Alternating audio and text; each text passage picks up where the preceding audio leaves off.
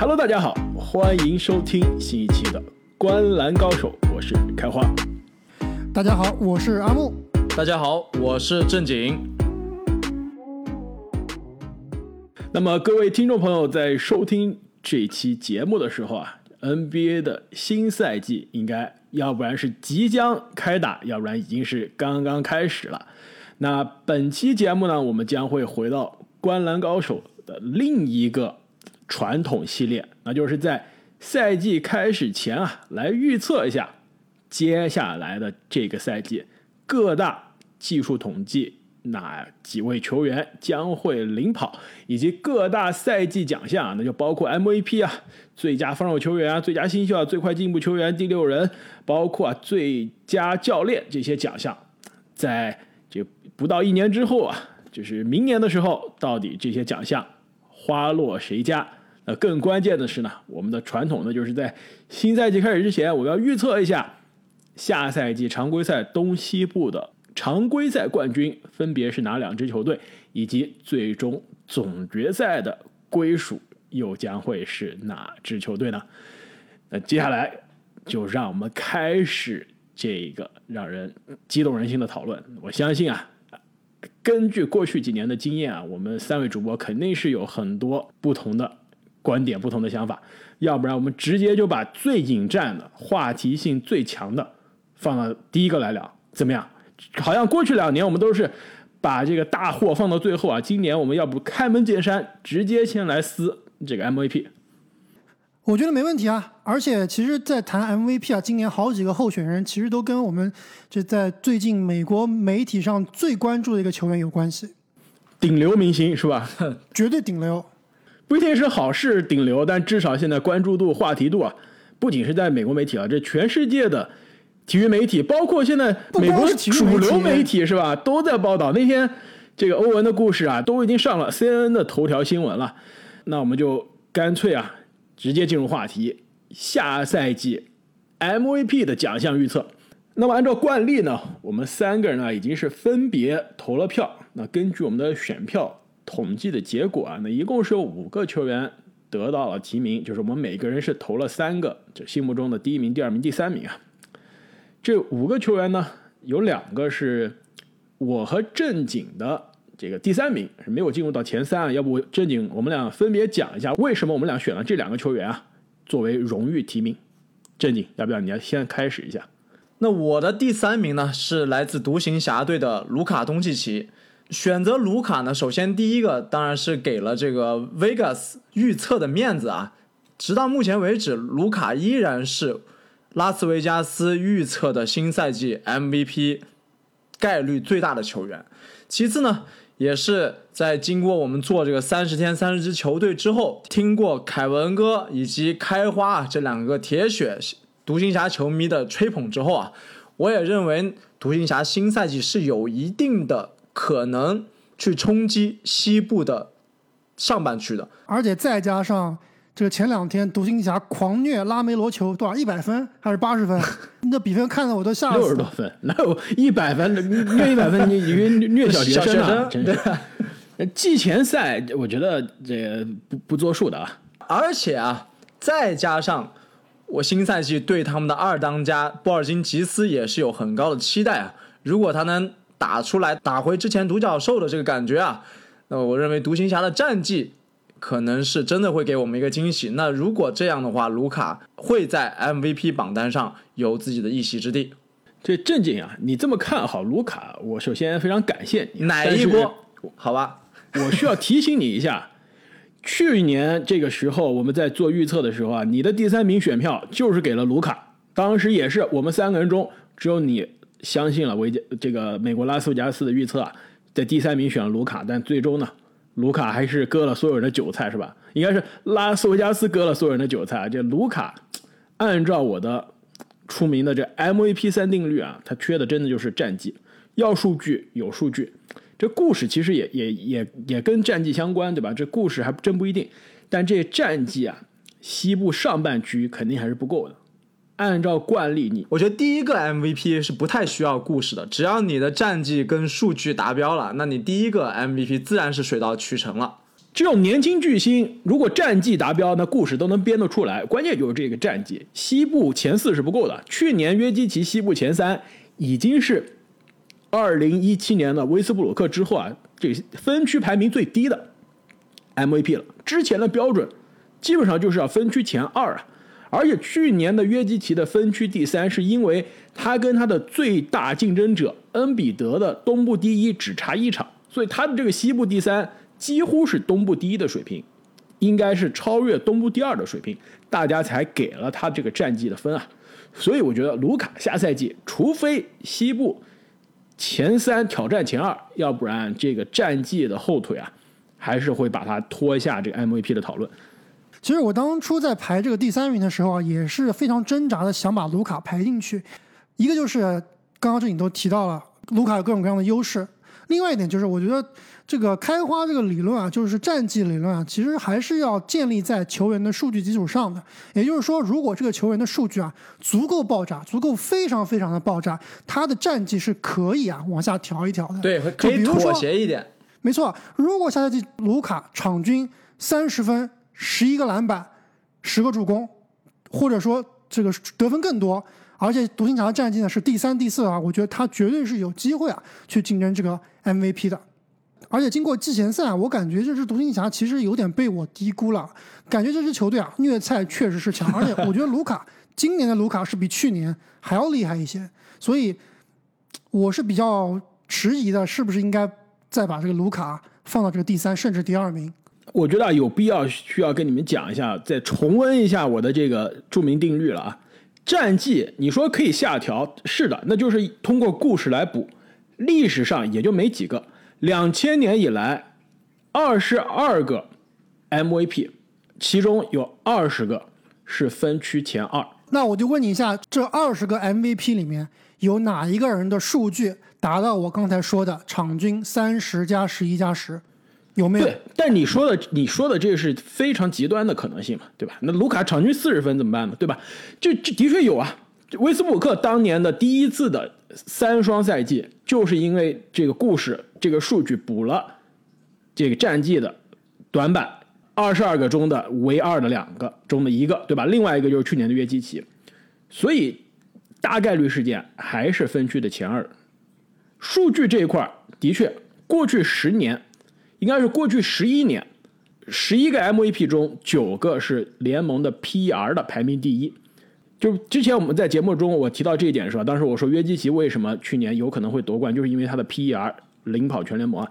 也有球迷说这 PER 是作为高阶数据中啊非常过时有争议的一个，的确是过时了。如果你光看 PER 说这个球员好，那这不是一定好，就是说这是这个球员好的。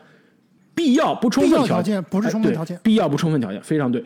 所以说，PER 高，他真的不一定是好球员。但是 PER 如果领跑全联盟啊，你从这个相关性上来看，过去这十年 MVP 基本上就是当年 PER 最高的人。所以这是衡量用一个简单粗暴的高阶数据来衡量这个人数据的全面性的一个很高的标准。因此，从 PER 角度上来说，卢卡是有机会领跑全联盟的。应该两年之前的那个赛季，他应该不是联盟的第一，就是联盟的第二。去年的确约基奇太逆天了，所以呢，战绩我觉得这个短板啊，除非是通过刚刚阿木说的那种三十加十一加十一的这种逆天数据能补上，要不然真的太难了。因此，在我这儿看来，我接下来的提名的人都是严格按照我这套标准的，而且战绩我觉得是最硬的，基本上你的战绩不到前三的水平，我就不考虑了。那我的第三名啊，其实就是我之前在三十天三十队提到的一个黑马 MVP。本来以为是黑马，但是做完这个选票之后，我发现不管了。我觉得这黑马我也要选，因为我看了一下去年我的第一名、第二名都是黑马，都是当时我说，虽然拉斯维加斯不把他们放到前三啊，我觉得约基奇和恩比德都有机会。结果这两个人真的就是前两名，所以今年我决定还是按照这个惯例。让我觉得不看这个拉斯维加斯的，就看我的这个公式。所以我的第三名是亚特兰大老鹰队的吹杨。我觉得吹杨跟卢卡哪个球员更好？那肯定是卢卡东契奇。但是如果你要看战绩的这个上限的话，老鹰现在在这个东部啊，我当时在节目中说啊，可能是黑马的前三名。现在考虑到篮网有个巨星可能要长期缺阵。七六人这个巨星回来了，能不能上场？上场打出不出力不知道，是不是中期被交易？交易什么样的水平不知道。老鹰这个第三越来越香了，我现在看来，老鹰应该真的就是可以锁定前四，真的是可以冲一冲第三名了。那如果老鹰是东部的第三名，甚至让人惊讶一下，东部的第二名，那吹杨的数据首先是不用担心的。那这两条都有了，那如果他再能带队，对吧？这个战绩和数据都有保证，那故事大家也能编得出来。唯一拖他后腿的就是他的防守，大家肯定会质疑他的防守。如果他防守能有一点点起色啊，那这个故事就更加圆满了。所以我觉得吹杨是下赛季 MVP 的第三名的人选。吹杨这种类型的球员啊，确实，你说如果硬要把他放在 MVP 的讨论，我觉得也是可以。但是呢，他这种类型的球员，我觉得有两个球员比他更合适，应该是排到他前面的。一个是我之前说过的米切尔，另外一个就是我最近这个加入我宝藏男孩的军团里面的德文布克。我觉得这两名球员，其实我觉得比吹杨的概率还是要更高一些的。这两个球员，呃，怎么说呢？确实很厉害，但是他们比吹杨最大的缺陷是被分票。吹杨是老鹰队毫无争议的老大，如果他的战绩达标，那只会考虑他。但另外两个球队即使拿到西部第一，呃，还是面临被分票的问题。正经，你说的这点我非常同意啊，就是这个分票就是其实是故事的一部分嘛。你球队战绩出来了，到底谁的功劳，对吧？其实去年米切尔和布克就遇到这个问题啊，两个人分别是东西部的第一、第二，为什么最终是没有进入到 MVP 的非常靠前的讨论？就是因为分票的原因。而且刚刚说了这个数据的问题啊，对吧？你光看 PER 的话，吹杨的 PER 应该是比那两位更高的，对吧？没错，上个赛季吹杨的 PER 是二十三，米切尔二十一点三，布克十九点二，十五的 PR 是整个联盟球员的平均值。如果你在十五以上，啊越高说明你的效率越高。没错啊，这个我们一上来两个荣誉提名啊，就开始了辩论啊。这接下来前三名是不是就更有争议了？那我们投票的第三名呢，其实是阿木的一个第二名的投票，啊把他。一手推到了第三，要不阿木你来介绍一下吧？我是把哈登啊排到了我的 MVP 榜的第二名。其实这个第二名啊，多多少少还是跟他们球队的另外一名球员有非常直接的关系的。所以我们在聊哈登之前，先聊聊欧文吧，毕竟这个是最近这个中美媒体关注的最大的焦点啊。就昨天晚上欧文直播，两位看了没有？看了，我第一时间手机上接收到推送，我就点开了，我还发微信给你们俩说，赶快。瓜子准备好，小板凳准备好去围观。我也看了，但是我感觉欧文好像也没有正面回答这些最尖锐的问题啊，感觉也是他那一套的哲学理论在花里胡哨的忽悠人呢。没错，那直播其实是四十分钟左右的时间啊，感觉好像也没说什么东西，对吧？沉浸在自己的世界里。哎，这关于欧文啊，真的我不想说太多了，他那一套理论有点，呃，说实话有点 PUA 是吧？都说的大。道理大哲学，你每一句话单独拎出来都是对的，对吧？说尊重选择啊，呃，大家这个疫情因为疫情生活受到很大的影响啊，就这些很多都是大道理，都是对的，但是逻辑不通，没有一句话连在一起是对的。这其实你说是给自己找台阶下吧，或者说给自己搭这个人设吧，都行。关键是呢，你现在这种节骨眼上，你这个视频你直播，你接受过球队的同意吗？其实当时视频的时候啊，他一度是多次中途被打断，因为我知道这个这个 Instagram 是这个视频直播啊，一旦你手机来电话了，你的视频直播会是被暂停的。他多次手机直播被暂停，中间他也说过啊，这个 people keep calling me，就是好多人经常打电老打电话打断我，我估计就是球队的公关或者杜兰特打电话给他说，哥们儿你别说了，越抹越黑，真的。哎，我听说好像在直播当中啊，就杜兰特他的大号好像也加入了直播，他也不知道欧文怎么回事，基本上也是通过这个欧文在 Instagram 上的直播来了解一下这哥们儿到底怎么想。没错啊，你说起来你的好兄弟、好队友是吧？你都不知道他天天想什么，只能跟我们这些对吧？吃瓜群众一样，吃瓜群众搬着小板凳才能知道你的队友想什么，那这这交流实在是太糟糕了。所以阿莫为什么？欧文直完播，你的哈登就成为了 MVP 第二。哎，首先我还是跟大家总结一下，如果没有看这个直播的朋友，我给大家总结一下五点，就是欧文这个直播到底说了什么啊？第一点，我不会退役，也不会放弃篮球。第二，我不反对打疫苗，但是我尊重打疫苗的人，尊重科学家，尊重医务工作者。三，美国由于疫情导致人们对立分裂，强制疫苗让很多人失去工作。每个人呢，应该对自己的身体有自己选择的权利，不应该因为不接种疫苗啊而失去工作或者遭到排挤。四，我对于现在接种疫苗不是很确定。虽然我很想打球，虽然我很想跟队友啊一起夺冠，但是呢，有些事情是比篮球更重要的。五，所以我现在还不想打疫苗。以后怎么样啊？我们走着瞧。基本上就是这个状态。所以呢，看完这个直播啊，我有两个观点，一个就是其实欧文是有点服软了。欧文会不会一个赛季都不打球？我觉得应该是不至于，但是。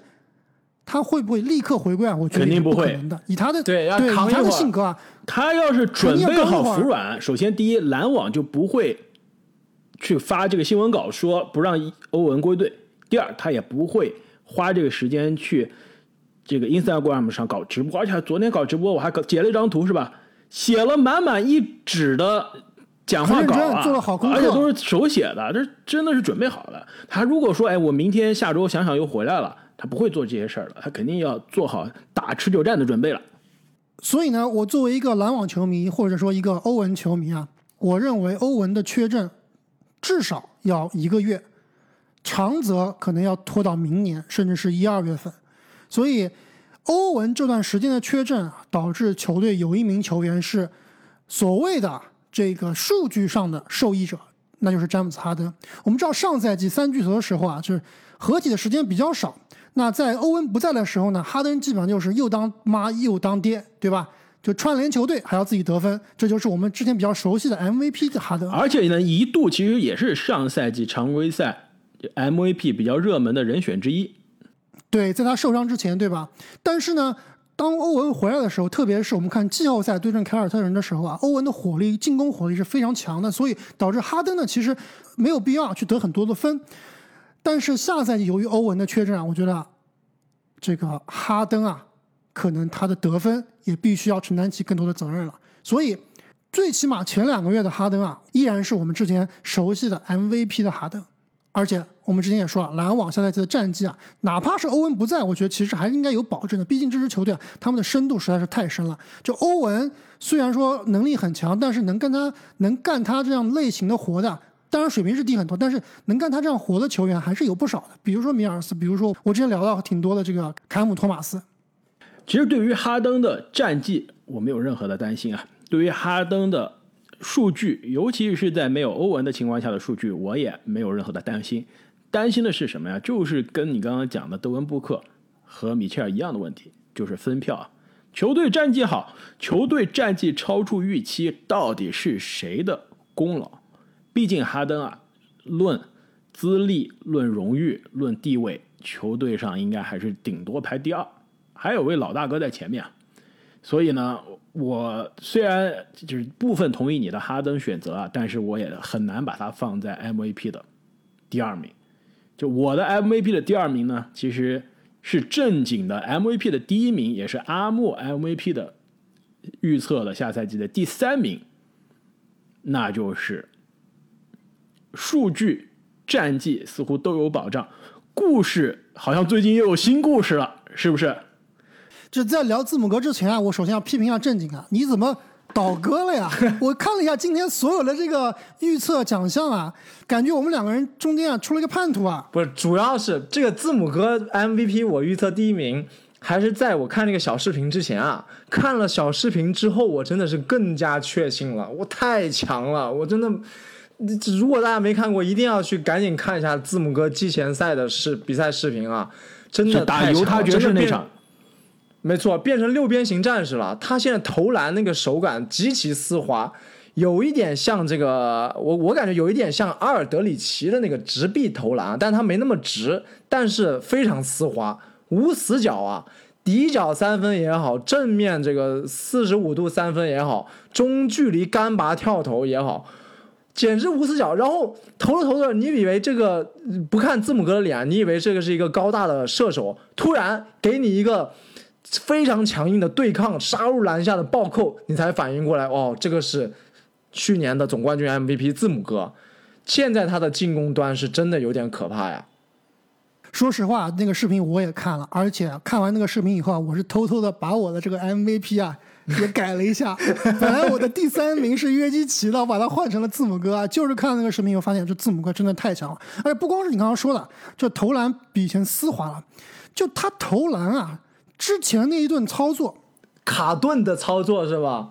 他不光是这个只。跑过去运到前场，然后啪一个跳急停跳投，对吧？这个可能很多球员都能学会。但是他在这个投篮之前啊，好几球都是各种胯下运球，而且那运球也是非常的丝滑，就仿佛是看杜兰特。没错，还有那个 crossover 啊，过人啊什么之类的，大变相拉拉回来那种。对啊，如果说上赛季我们看这个字母哥更像是比较有统治力，像是这种奥尼尔级别的，那这个赛季，就如果说那一场季前赛是真的，但是我现在肯定还是表示是怀疑的。如果这是真的话，那他就是奥尼尔加上杜兰特。那我觉得这样的字母哥可能要去竞争啊，这个历史联盟历史最佳球员的这个讨论了。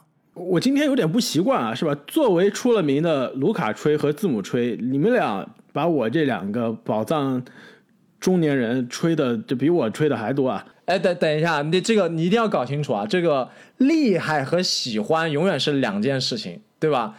这没错，没错。这个球员他可以，我们我们是理性评球人，可以承认他非常厉害，但是喜不喜欢是另一回事了。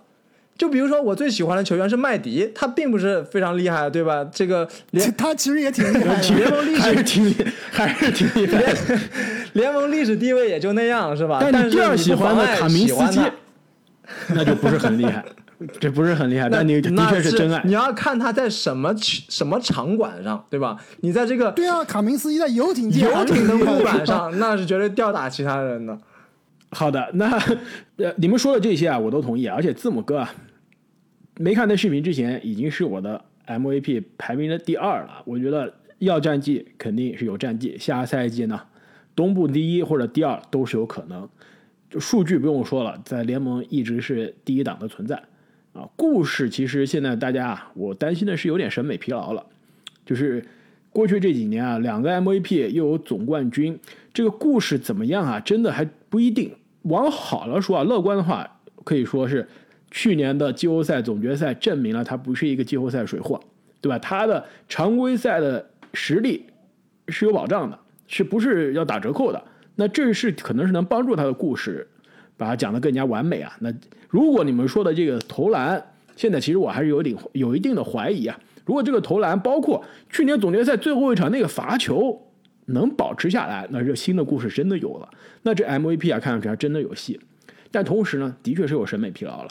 过去这些年，这字母哥拿的奖项是有点太多了。我非常觉得啊，这个联盟投票的人可能会把这个标准提得更高，会去投一个过去。好多年还没有再次拿到 MVP 的球员，我倒是觉得这个故事挺好讲的，因为去年啊，我们实事求是，字母哥的这个冠军啊，至少不是所有人都非常心服口服的，对吧？再加上他对欧文那个疑似的垫脚，我们现在称为疑似的垫脚吧，这个绝对是有一个黑点在这里的。虽然说确实非常厉害，我承认这个冠军啊也是实打实的冠军，而且确实表现非常优秀，但是没有把所有人打服的。你这个赛季如果他真的是王者归来，走上一条卫冕的道路，各方面表现无可挑剔，正面再击败篮网一次，那这个这个故事是绝对说得通的。那我刚刚提到的这一位有实力冲击 MVP 啊，但是。看一下，已经有七年没有再次拿到 MVP 的人，就是来自篮网的凯文杜兰特。这我看阿木和我都是把杜兰特放到了第一，正经其实也是把杜兰特啊放到了第二名。其实我们在十大大前的那期节目中啊，关于字母和杜兰特已经有了非常深入的讨论啊。当时我是把字母哥放做了这个大前锋的第一人，杜兰特放做了大前锋的第二人啊，但是。今天我们既然说的是奖项预测嘛，是去预测下赛季谁最有可能拿这个奖，而不是心中觉得谁是最好的球员或者谁该得这个奖，这还是有区别的。所以考虑到呢这个预测的成分，我还是把杜兰特放到这儿。其实刚刚我也说了，论数据他跟字母哥一样有数据，论战绩跟字母哥一样有战绩。故事我觉得他是比字母哥啊能说得更好的。第一，没有审美疲劳了。呃，上一次拿 MVP 还是在雷霆呢，二零一四年的，这感觉已经是两辈子过去了。另外一个就是球队现在这种混化学反应、这种混乱的状态这么糟糕，还有人拖后腿是吧？球队中也出了个叛徒。那这种情况下，如果球队战绩不降反升，对吧？去年不是东部第一啊，今年如果真的是东部第一了，欧文又对吧不不出场，那杜兰特的这个故事多好，而且杜兰特。身先士卒，对吧？做了有大伤，这个大手术归来。去年季后赛战斗到最后一颗子弹打完，今年呢，队友莫名其妙缺阵，自己又是冲在第一线，那这故事多好。没错，其实刚刚开话对字母哥提到这个关于他这个审美疲劳啊，我觉得是非常非常适用在杜兰特这里的。要知道这个奖项，这不是我们投票，不是球迷投，对吧？也不是说球员投，是媒体来投票，对吧？那媒体注重的什么东西呢？媒体肯定要是看故事性爆点，对。而你没有发现，其实杜兰特啊，他那种老大的气质是越来越明显了，感觉越来越镇得住场子，就有点像这个詹姆斯多年来那种气场。我不知道你们有没有这种感觉啊？而且。通过上赛季的发挥，包括季后赛，包括奥运会的发挥啊，杜兰特是赢得了很多的口碑的。再加上下赛季如果战绩和数据都有保证的话，我觉得他是可以镇得住记者的。所以，我也同意开花，就是你说杜兰特和字母哥到底下赛季谁更厉害？就开花可能认为字母哥，我认为可能不好说，对吧？特别是看完字母哥这个跳投以后啊，我真的是有点虚，对吧？但是如果说让我们预测啊，这个。媒体来投票的话，我觉得杜兰特的概率还是要大一些的。这点我非常同意啊，而且呢，我也非常有信心啊，我可以连续第三年在我们的这个预测节目中啊猜对 MVP 的人选。第一年我猜对了字母哥，对吧？第二年我的第一、第二对了，但顺序颠倒了。那今年我觉得杜兰特非常有信心，我可以连续第三年猜对这个最有分量的奖项。我们既然最有争议的都已经聊完了，最有关注聊完了，是不是大家现在就要这个退出我们的节目了？不用听了是吧？我觉得接下来，对我们这火药味是有点重啊。其实要不我们聊一个稍微这个争议不是很大的奖项吧？后面这些奖项，其实我搞了很多花活啊，不知道你们有没有发现，我的第三个选项其实挺多花活的，我很期待啊！而且我刚刚还想说，我说后面的火药味应该更浓，更有争议，大家千万不要离开，继续留下来听我们怎么撕啊！那么说一个这相对，呃，我们三个人比较一致的好不好？来聊一下这个最佳第六人吧。这最佳第六人啊，其实去年呢是。这个犹他爵士的乔丹·克拉克森获得了。那其实去年在节目中啊，我也再次说了我的最佳第六人的这个定律，那就是首先球队战绩不能差，你弱队的板凳匪徒肯定是没有强队的板凳的超级第六人值钱的。另外一个呢，就是看了过去这么多年的获奖经历啊，就是一个位置一种类型的球员基本上就是为最佳第六人而生的，那就是双能卫。这种可以从板凳上起来提供集战力、提供火力，同时呢又能客串这个替补的控球后卫，梳理球队进攻的人，而且在球队最关键的时刻，第四节的关键时刻啊，这名球员是能站在场上打球的。没错，所以我们印象中的这个呃克劳福德呀、路威廉姆斯啊这些球员都是吉诺比利啊。吉诺比利对，去年的克拉克森也是这个类型。还包括火箭的本戈登啊，在他这个老之前也是这个类型，还包括雷霆的哈登啊，在他这个胡子长长之前，也是 这个类型。包括以前小牛的特里啊，那我看一下，我们今天选择啊，我们的选票的最终的前三名都是这个类型，就看样子大家也也是这个非常的不约而同啊。那获得啊，先说第三名之前，我觉得正经你的这个第三名啊，荣誉提名是要不要提一下？其实这个球员我觉得还是不错的。是不是很有可能？绝对是第六人的最大黑马。在开花这里就排除了，开花说他是主力，哦，对，在我这儿我把排除了。我跟你说，这哥们儿为什么不是啊？首先我跟大家说啊，就是勇士队的季前赛之光乔丹普尔，在我这儿我 我告诉你为什么不是啊？如果他是打替补，那他就绝对就锁定了。我前面是选的所有人我都删了，在我这儿他是首发。下赛季八十二场常规赛，如果他打四十五场首发，没有办法讨论最佳第六人了，再见了，不合格了。但是你要论数据，我觉得他可能可以完爆前面所有每一个。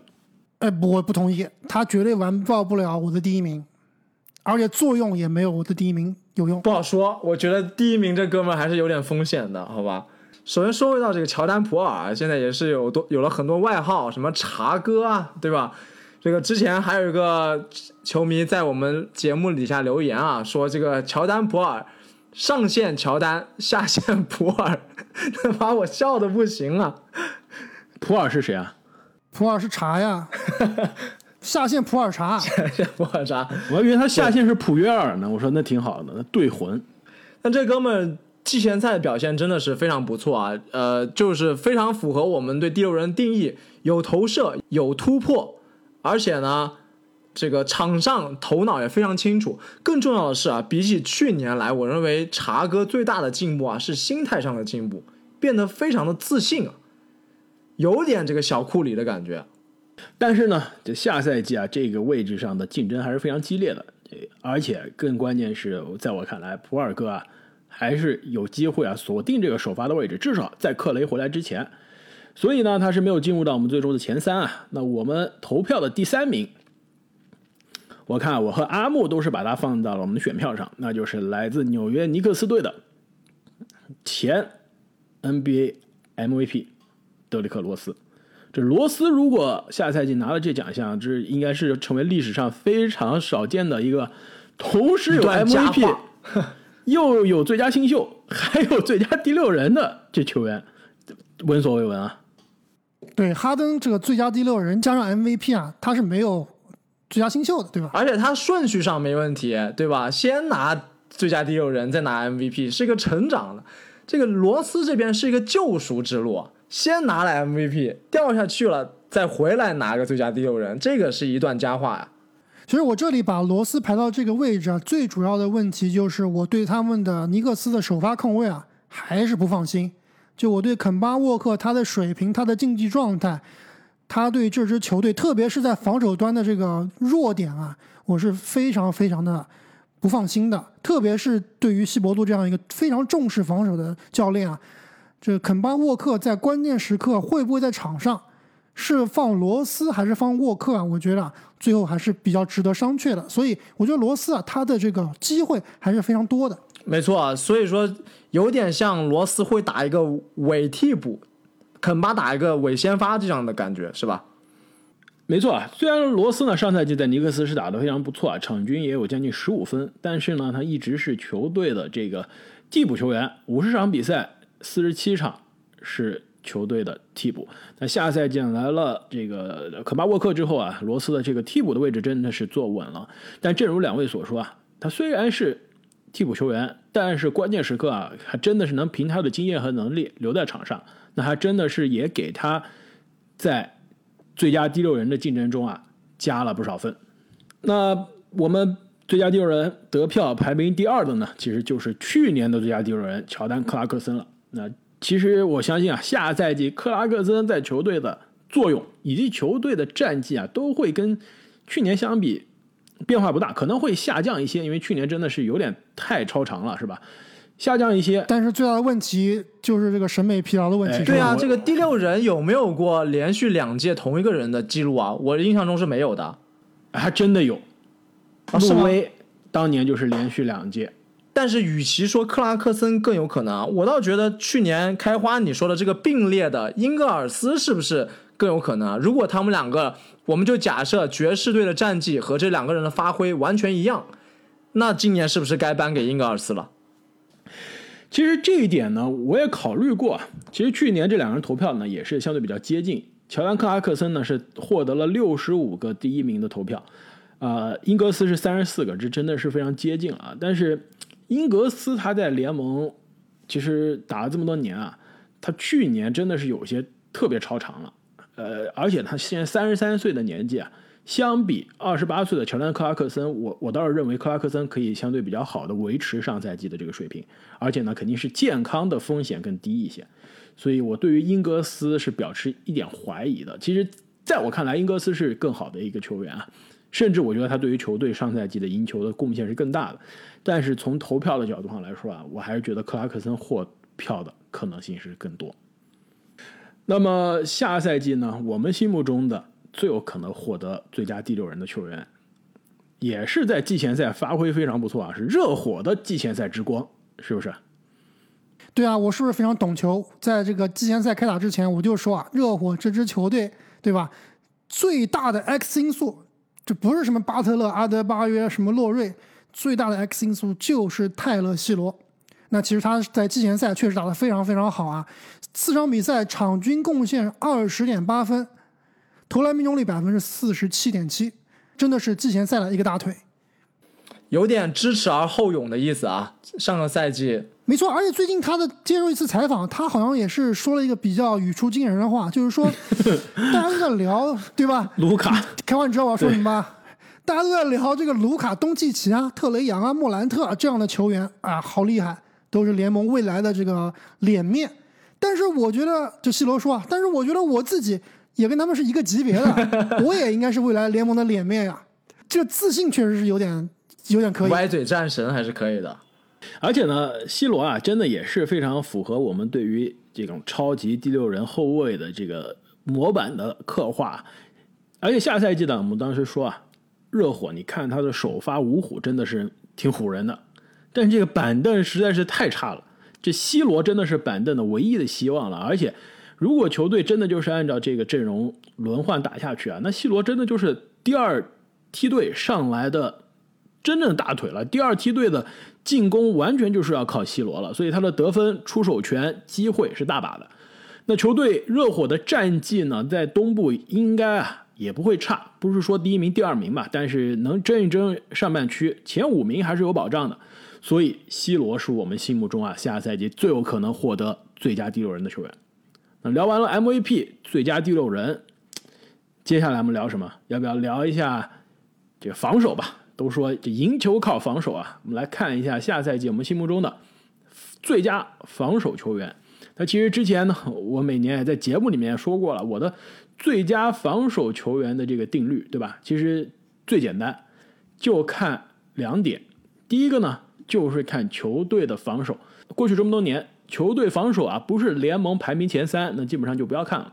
就是防守，球队防守是最佳防守球员的最好的这个预测因素。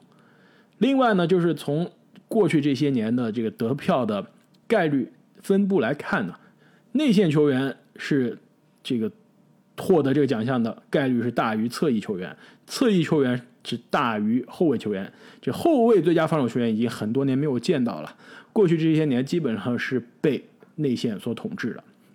所以按照这两个定律来看啊，我们来看一下下赛季我们心目中的前三分别是哪三个人。那我们排名得票第三名的就是来自刚刚聊到的这个热火队的中锋班姆阿德巴约。阿木啊，你是哦正经是吧？我记错了，是正经。你把阿德巴约放在了你的选票的第一名，要不要你跟大家来介绍一下为什么？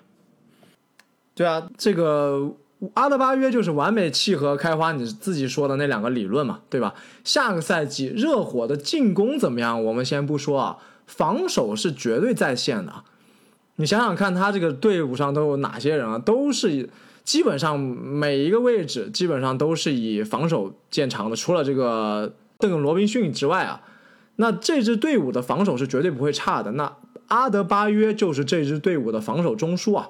那下个赛季不出意外，即使阿德巴约最后没有拿下这个最佳防守球员，我认为他应该也是前三的人选。而且啊，相比于我们之后要谈到的戈贝尔，戈贝尔在最佳防守球员上面的这个审美疲劳是真的有一点多了。如果他再拿下去，就没完没了了。我认为明年是应该不会再给他了。其实对于阿德巴约呢，我在投票的时候也考虑过，唯一让我有些担心的呢，就是热火啊，去年球队的这个常规赛防守啊，真的让人有些捉急啊。并不是说差啊，但是比预想中的还是差了一些。这个联盟排名第七，那如果是按第三作为一个标尺来看啊，还是有些距离的。而且我真的觉得前三的这几支球队啊掉不下来。更关键是呢，去年季后赛的热火的防守呢真的是更差了。所以下赛季如果整个球队防守有所提升，能进入前三啊，那阿德巴约是真的有机会进入这个讨论。那排名第二的球员呢？就是来自犹他爵士队的鲁迪·戈贝尔。那我看我是把戈贝尔放在了第一啊，阿木把戈贝尔放在了第三名。其实，在我看来呢，戈贝尔最大的加分项就是来自于球队的防守。上赛季犹他爵士三分这轰遍全联盟啊，进攻非常的好，防守也一点都不差，联盟第三。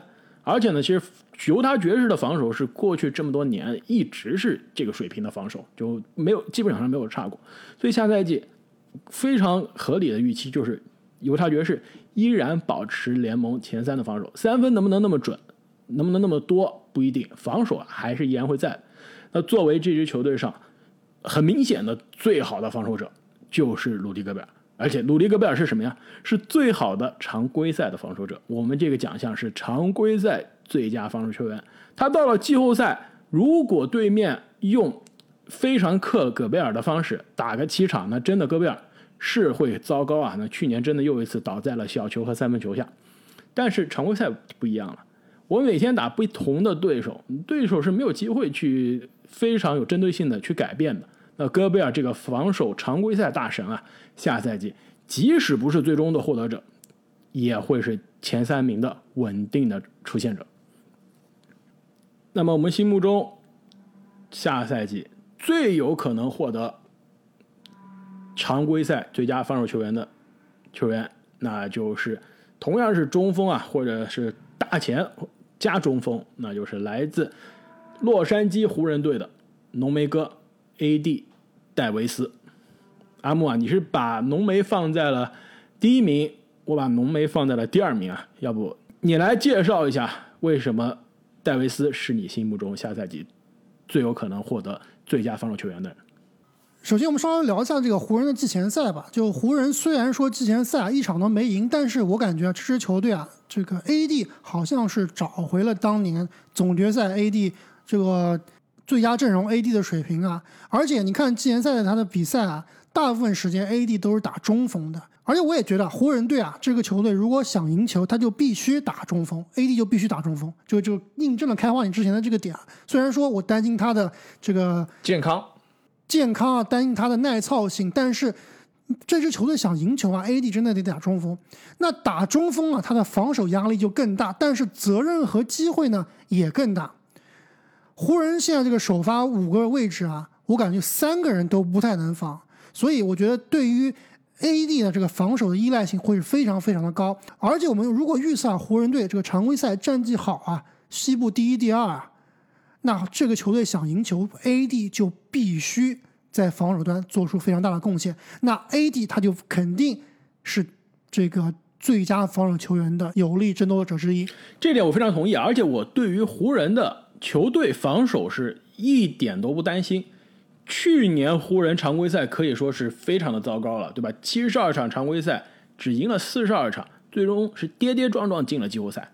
但是球队的防守呢，依然是联盟的第一名啊，对吧？比我们刚刚聊到的犹他爵士还要好，比刚刚聊到的迈阿密热火还要好，而且是好了不少啊。所以下赛季我相信啊，这支湖人可以防守。不是说继续领跑全联盟啊，那还是稳定的前三的发挥。而且正如阿木所说啊，这支球队如果防守在现在这个阵容体系下要好，那浓眉哥肯定是定海神针般的存在。而且我补充一下，就如果说湖人队战绩好啊，AD 是肯定可以去争夺这个奖项的。但是另外一种可能性就是湖人他战绩不好。对吧？这通过季前赛，我们有很看到很多问题啊。那这个我们可能会在后面这个这个球队战绩预测的时候，我们可以多聊一聊。所以我觉得是要不然就是一，要不然就是零，对吧？没有这个中间选项。这点我倒不能完全同意啊，因为湖人队这个刚刚开花说防守还是会在线，你要看看湖人队还有多少上赛季的球员留在队里面啊。基本上这个队当时就两个球员啊、没错啊，不就老詹和 AD 吗？对啊，哦，还有 THT 三个球员。但你这个球队的防守体系不是说靠一两个人就完全建立起来的。我同意的是，AD 如果湖人队战绩好，AD 防守绝对在线，绝对能竞争最佳防守球员。但是你要说上赛季湖人防守好，这个赛季湖人防守就好，这我倒不是很同意，因为换了太多球员了，那防守好的人，什么这个波普啊，都走了，对不对？除了波普，你还能说出谁？其实去年球队防守真正很卡鲁索、真正好的就是卡鲁索和这个 KCP。库兹马是从糟糕变到了这个及格，他跟这个防守好还是有一定的距离的。球队补强的人中也有很多防守不错的呀。霍华德是不是来了？霍华德的防守可比庄神要好不少了吧？贝兹莫尔是不是来了？啊，贝兹莫尔没有到 KCP 的水平，但也不差。其实球队还是有针对性的提高了。哎，这个问题我们不能再聊了。要最后啊，要聊湖人战绩的时候，这个战绩预测的时候，说不定还能会聊到这个话题呢。没错。那么因为时间的原因呢，我们本期的节目将会分为上下期来播出，请大家千万不要错过我们下期的内容。